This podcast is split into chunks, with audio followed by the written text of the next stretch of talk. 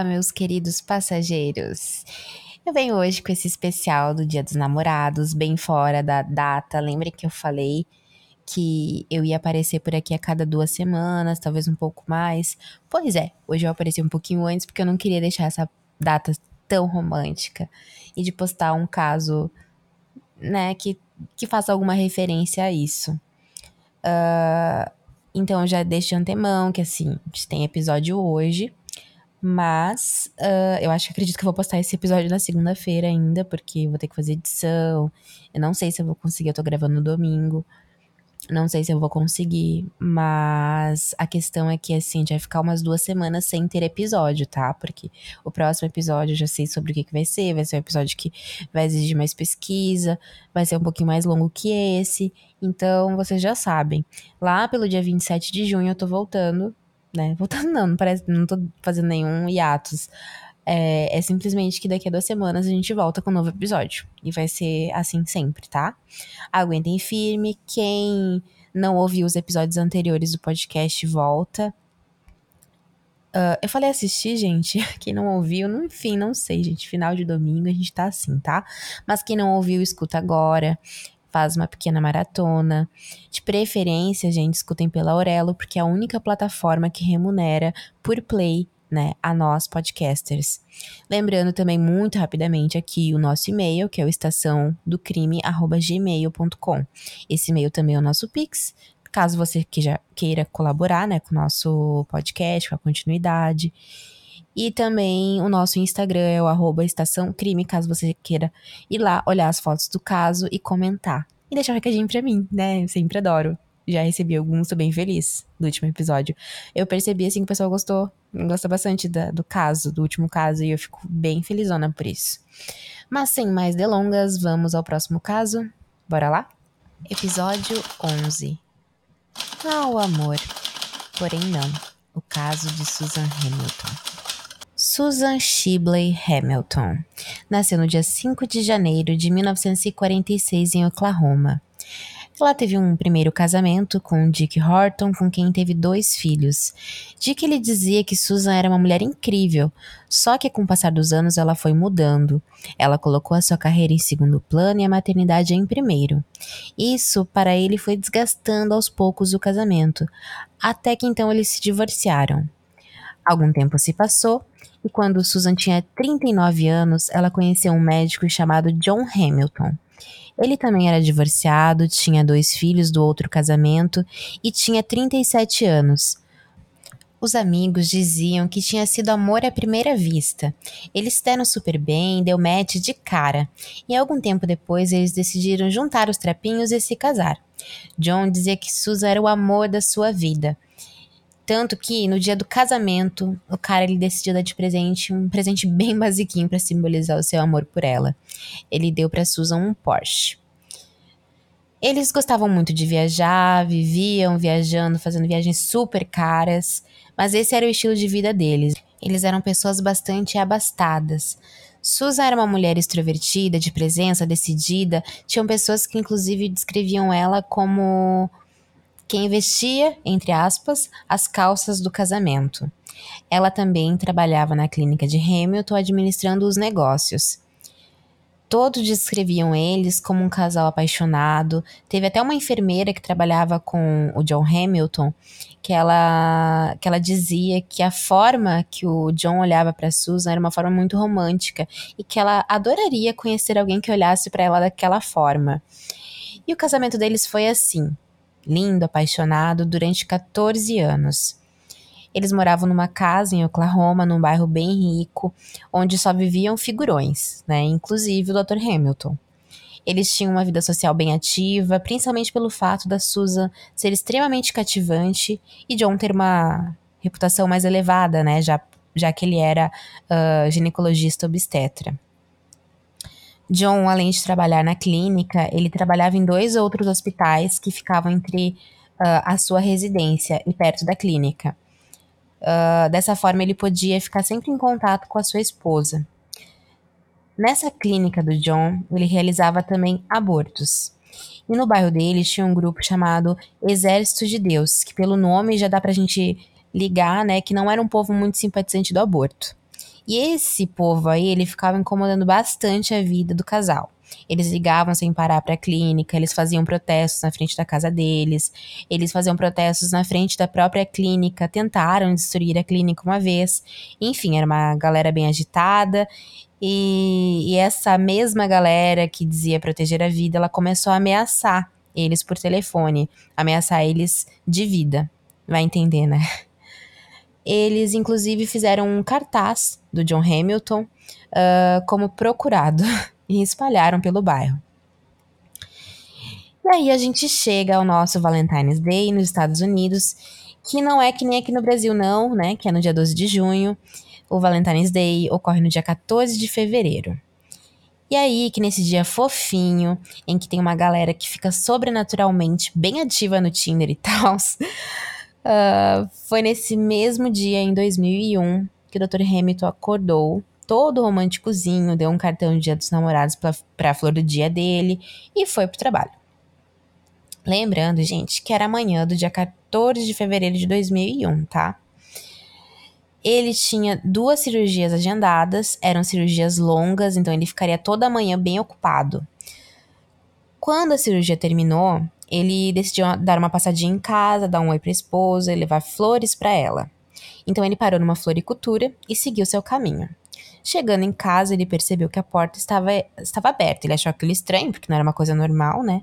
Ele chamou pela esposa, ninguém respondeu e ele foi até o banheiro. Ele encontrou ela, gente, só que não como ele imaginava.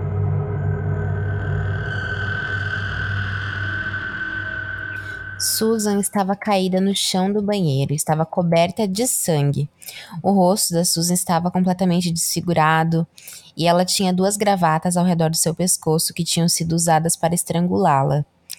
O ferimento da cabeça ele foi tão feio que tinham partes uh, do cérebro dela que estavam aparecendo. Mesmo assim, diante de toda aquela situação, o Dr. Hamilton ele tentou fazer uma massagem cardíaca na esposa e ligou para a emergência. A polícia ela chegou. O John ele estava aparentemente em estado de choque, com a camisa toda ensanguentada. Daí, devido ao estado dele, né, uh, tava muito nervoso, a polícia decidiu colocar ele no carro, né, deles. Uh, e o carro de polícia tem aquele, aquela divisória, né, uh, onde vão as pessoas que vão presas, né, e os policiais. É, são, tem uma grade.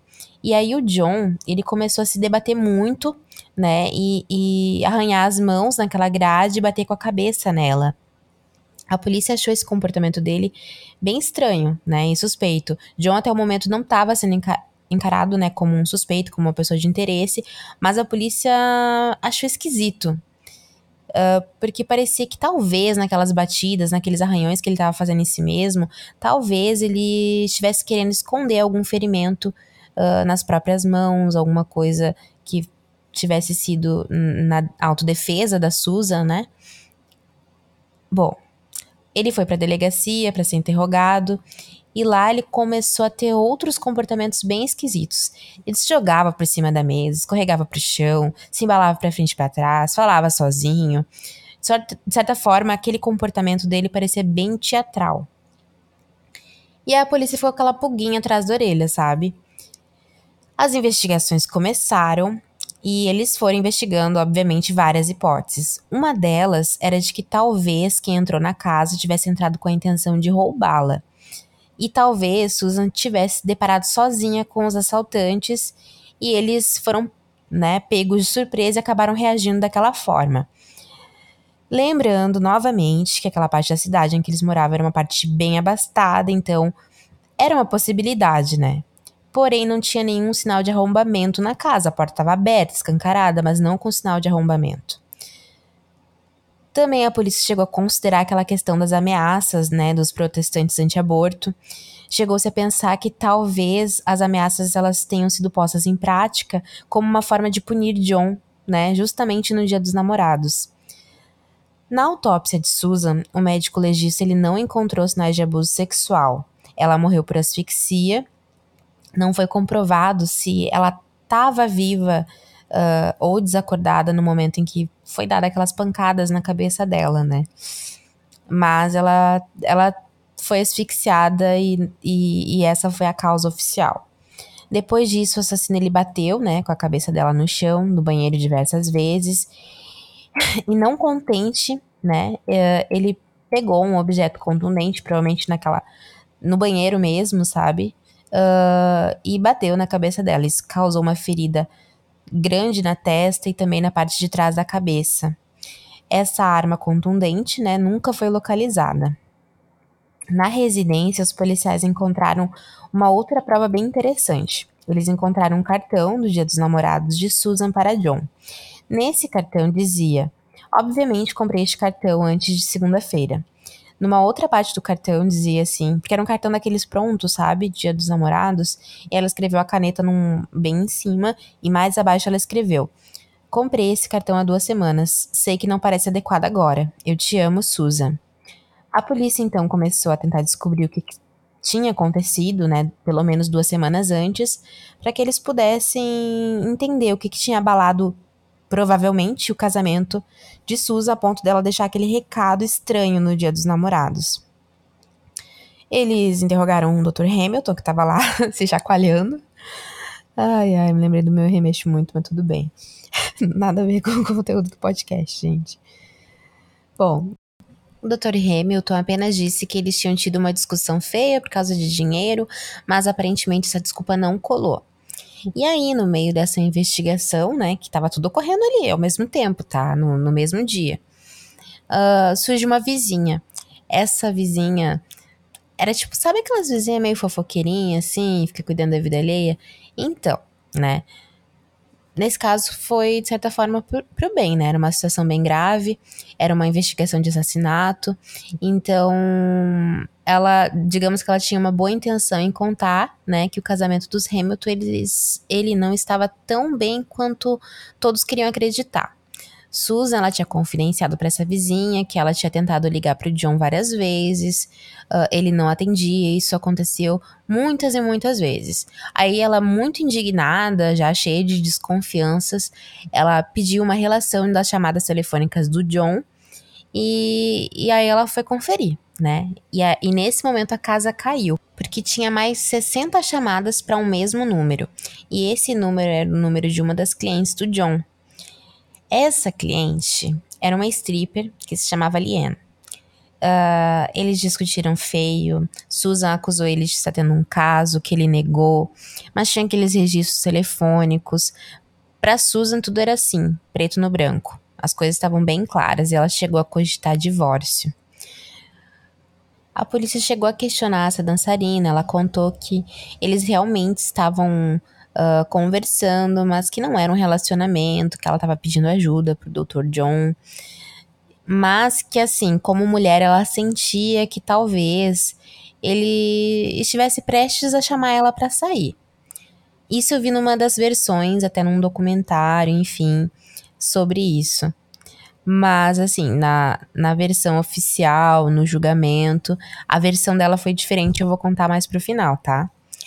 A polícia ela descobriu também que John, ele chegou aí naquele clube algumas vezes, no clube em que ela dançava, e que ele já tinha deixado algumas gorjetas mais generosas para ela e que socorreu em várias ocasiões.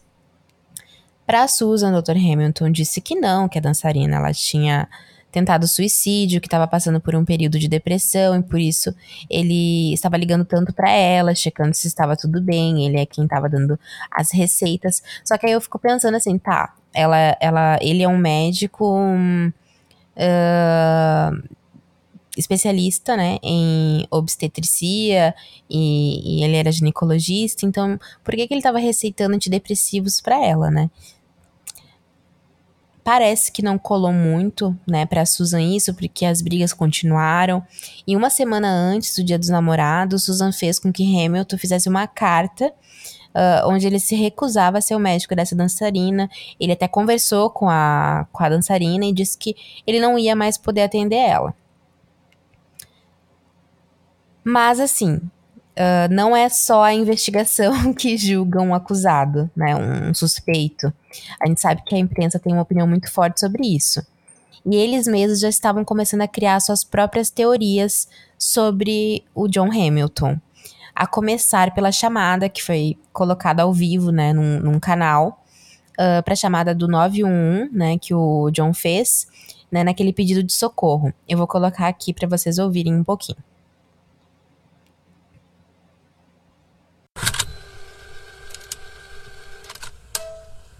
Oh, listen, I'm a doctor. I've been trying CPR. Please send somebody quick. Is she not breathing? No, she's not breathing. I don't get pulse. Please. Okay.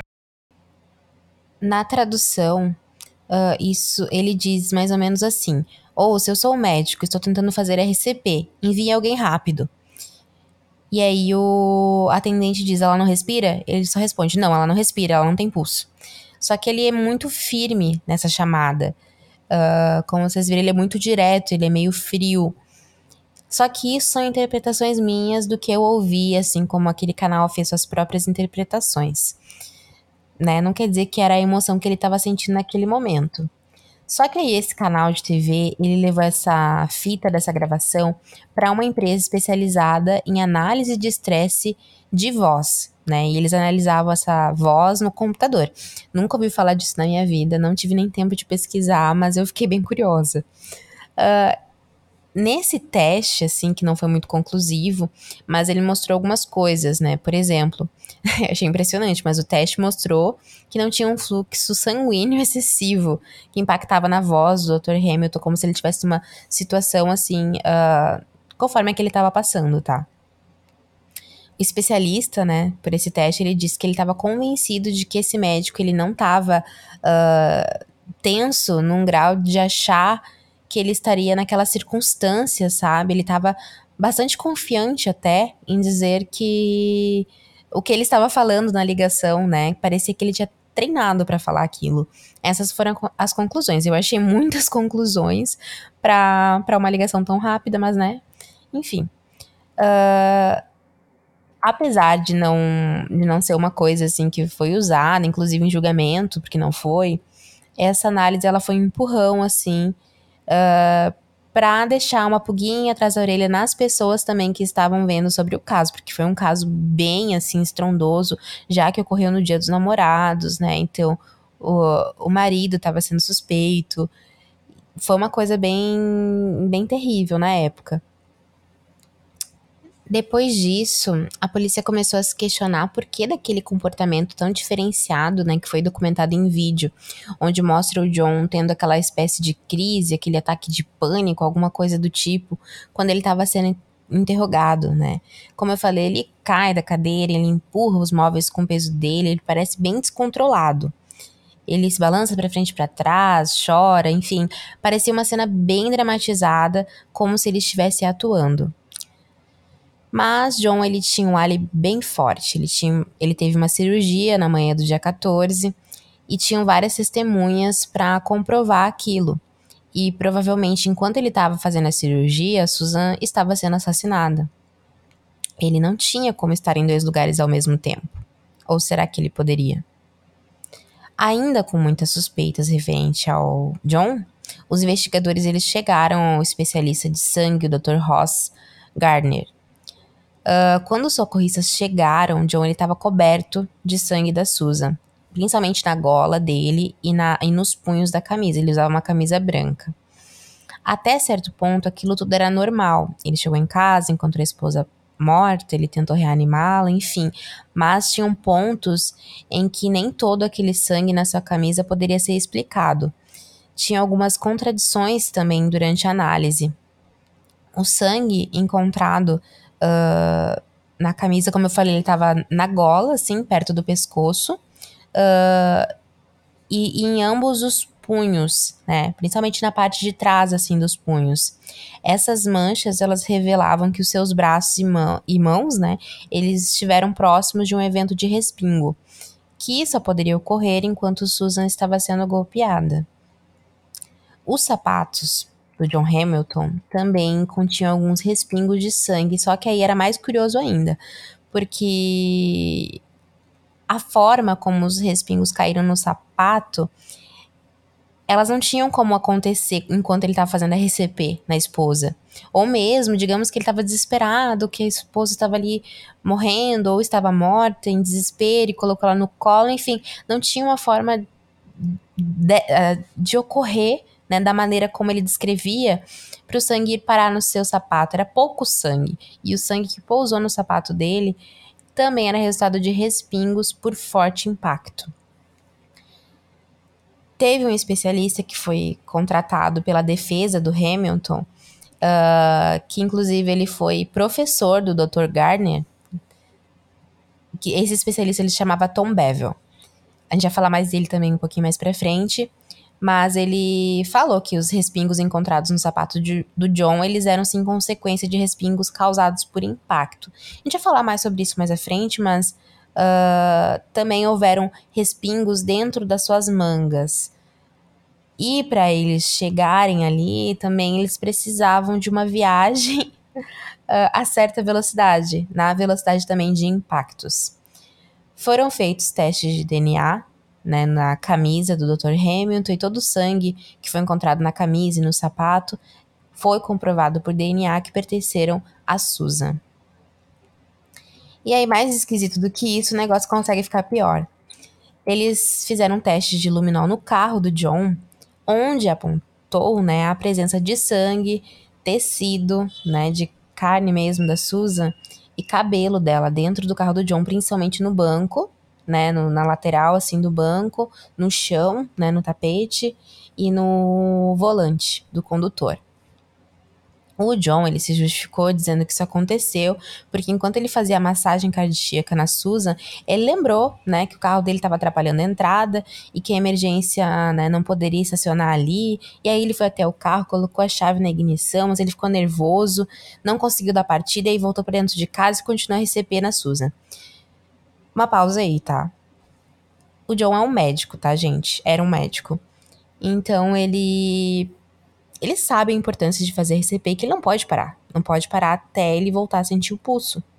Então, por mais que ele achasse que aquele fato ali de que o carro estava atrapalhando a entrada e que ia demorar a, a emergência entrar na casa, cara, o foco mesmo é, é continuar fazendo RCP. Eu acabei de fazer um cursinho de primeiros socorros a propósito. Deixa eu ver, umas duas ou três semanas atrás, acho que duas semanas atrás. E, cara, assim, é muito enfatizado isso, assim, para mim, que sou bem leiga. De que a gente não pode parar até sentir o pulso.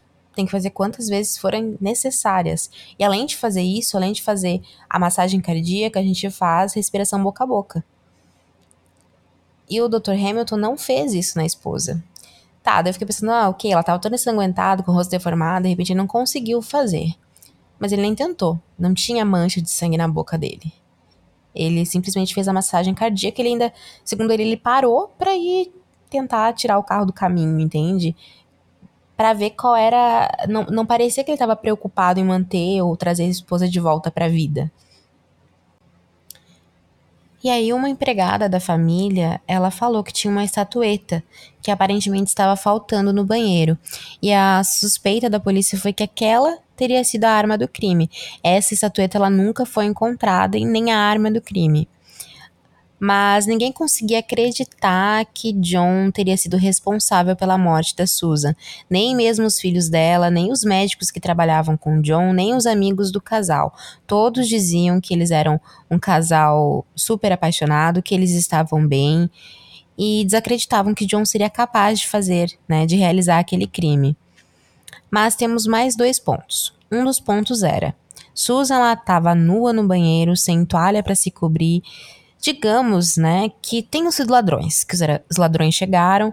A primeira reação da Susan, né, ao ver pessoas estranhas, provavelmente teria sido pegar uma toalha para se cobrir, né, muito rapidamente.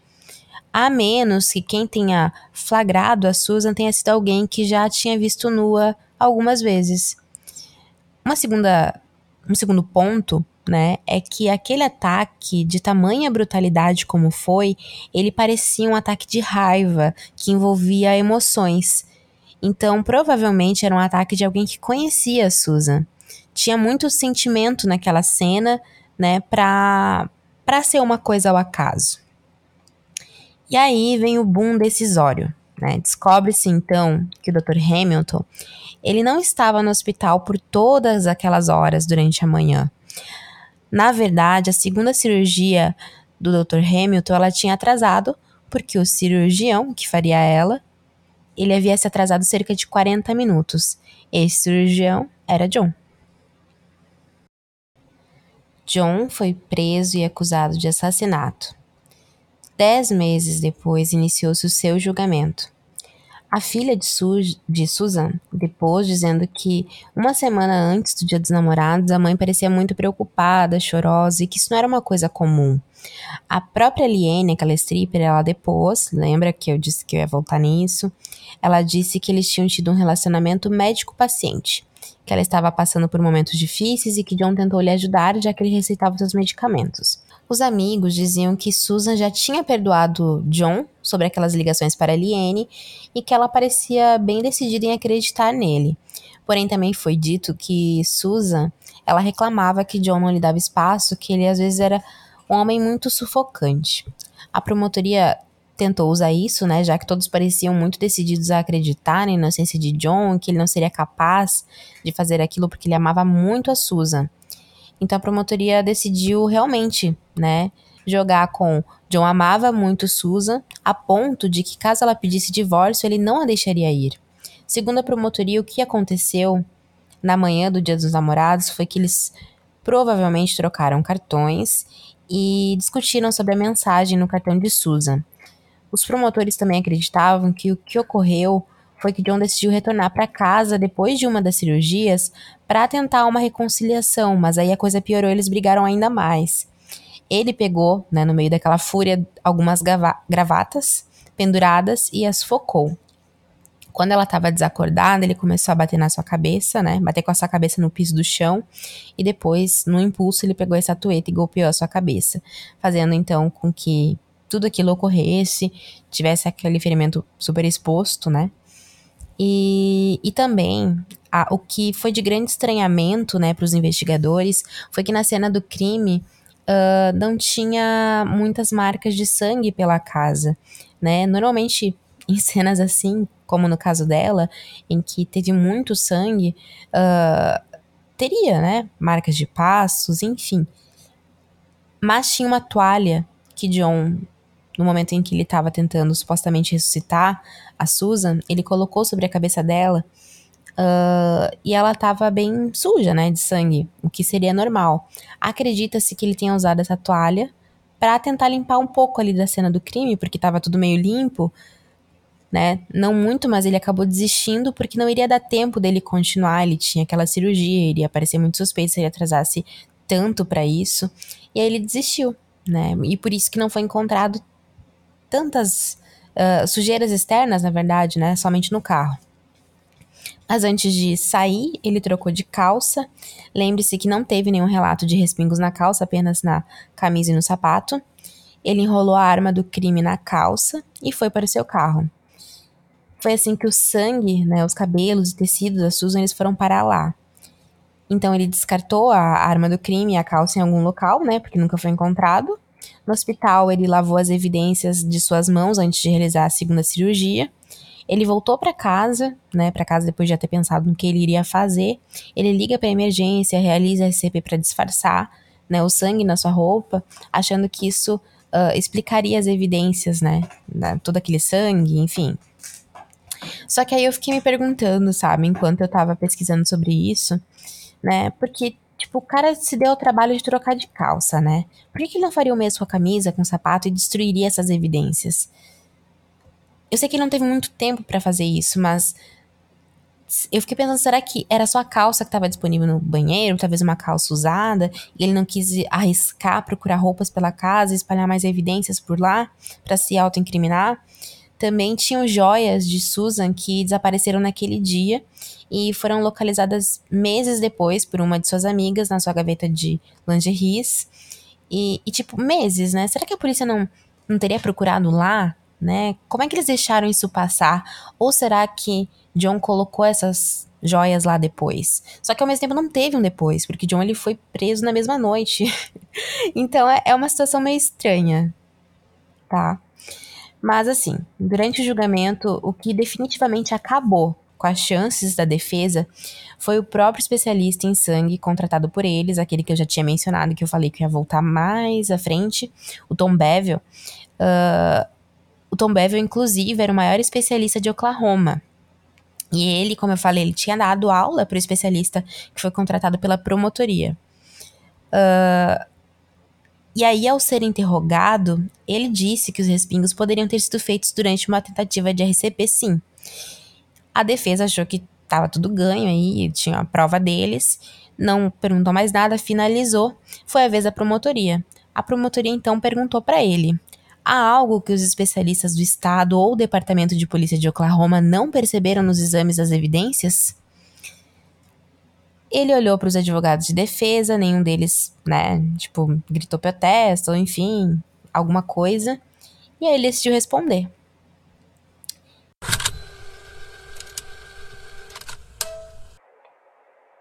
Em meu exame, encontrei sangue adicional, que não foi encontrado em nenhum lugar na parte interna do punho direito.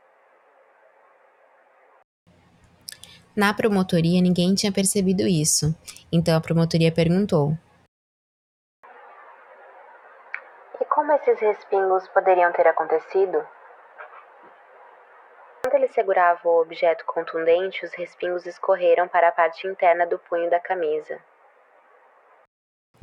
O silêncio se instaurou no tribunal e nada mais precisou ser dito.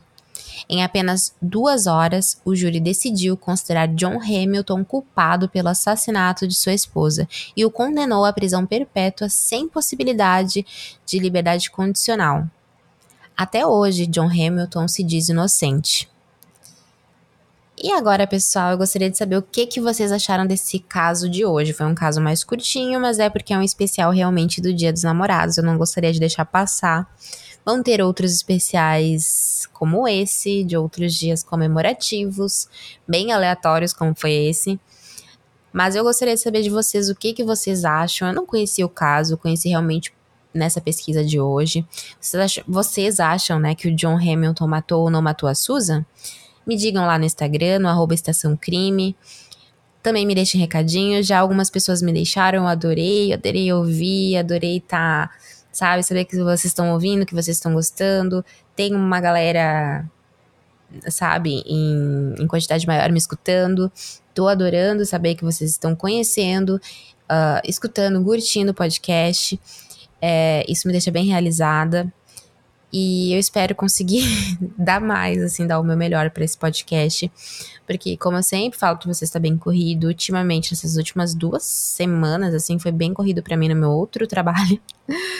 Então, assim, eu tô bem cansada, gente. Então, já peço desculpa pela minha voz de cansaço.